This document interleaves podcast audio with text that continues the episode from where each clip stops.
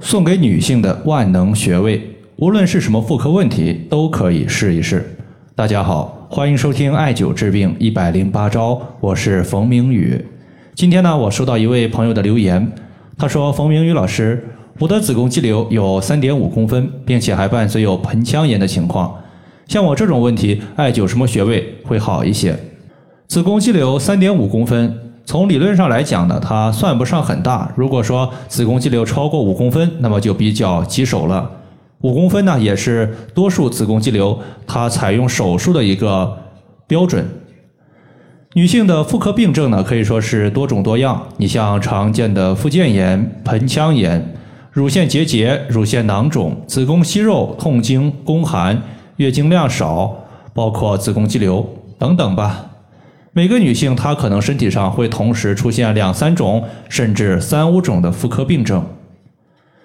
有道是女性是水做的，水我们可以理解为体内的阴液和气血，而中医认为肝主藏血，所以女性养气血就是养肝。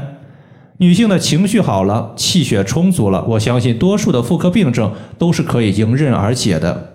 今天呢，我就给大家推荐一组多数人群都可以通用使用的妇科病症调节穴位，一共是六个，包括膈腧穴、合谷穴、太冲穴。这个呢是第一天艾灸，第二天我们艾灸的是八髎穴、关元穴和三阴交穴。首先，女性以阳血为主，但是血它在身体之中运行必须有气的推动，如果气出了问题，气滞了。气推不动血液了，那么血液的流速下降，此时血液它就会在某个地方积聚，从而形成各种各样的肿块。而女性之所以会出现气滞的问题，和其天生的性格有一定的关系。比如说，男性大气，女性细腻；男性容易暴躁，女性容易压抑。一旦女性的情绪不舒畅，气不顺，就容易导致肝气郁结，因为肝主疏泄。可以疏通调畅身体之中的气，肝的疏泄受阻，体内的气机紊乱，气血无法通达到身体的各个部位，就容易导致身体的病症多发。所以第一组我们要艾灸的是合谷穴加太冲穴，这是一个调气血的穴位。合谷穴和太冲穴共同使用，我们也称之为开四关。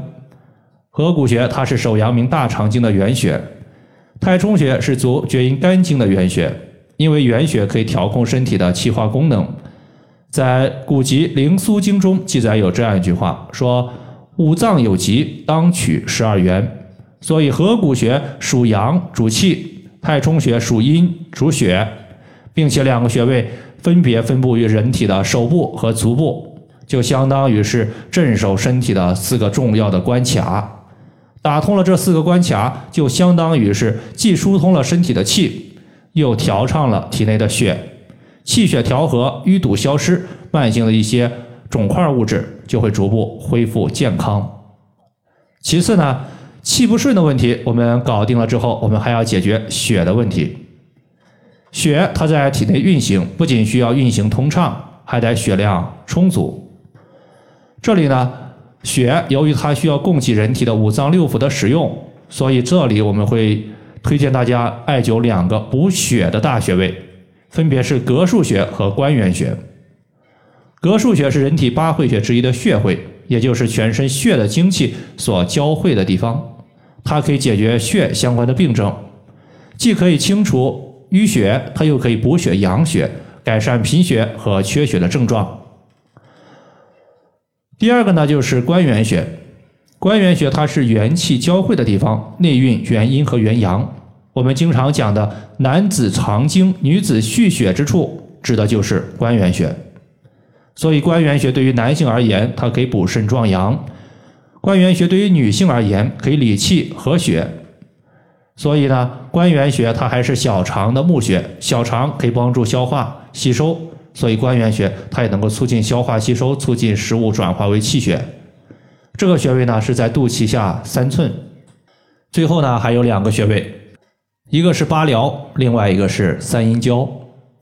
在这里呢，我们要注意一下小腹的局部病症问题，比如说白带异常、月经量多、月经量少、闭经、痛经，或者说小腹的疼痛、小腹的肿块、这一类的问题，它既然是小腹的问题，说明小腹局部出现了一定的病变。小腹局部的病变，我们肯定要用小腹局部的一个穴位来进行解决。这是我们艾灸的一个主要思想，叫做局部穴位调节局部病症。八髎穴它在我们的小腹的后背尾椎骨的附近，它其实是八个小穴位的总称，包括上髎穴两个、次髎穴两个、中髎穴两个、下髎穴两个，一共呢是八个小穴位，所以呢我们就把它称之为八髎穴。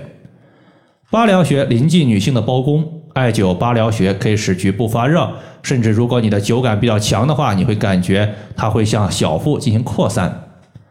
八髎穴它支配女性的盆腔内脏器官的神经血管，是调节我们人体的气血的总开关，所以呢，它必须属于是畅通无阻的。包公的健康好了，那么妇科病症没有了，那么女性呢就健康了。最后一个呢就是三阴交穴。三阴交穴，顾名思义，它就是下肢三条阴经的交汇穴。这三条阴经包括足太阴脾经、足少阴肾经以及足厥阴肝经。尤其是三阴交，它归属于脾经，脾乃是后天之本，气血生化之源，主运化。所以艾灸三阴交穴，它既可以帮助脾胃运化，产生气血，同时呢，脾胃它是特别害怕湿气的。如果湿气困脾，会导致脾胃的运化能力下降。而三阴交穴它也有辅助祛湿的效果。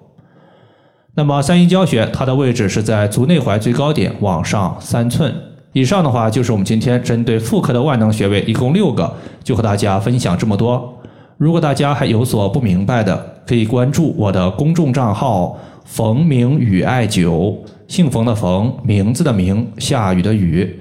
感谢大家的收听，我们下期节目再见。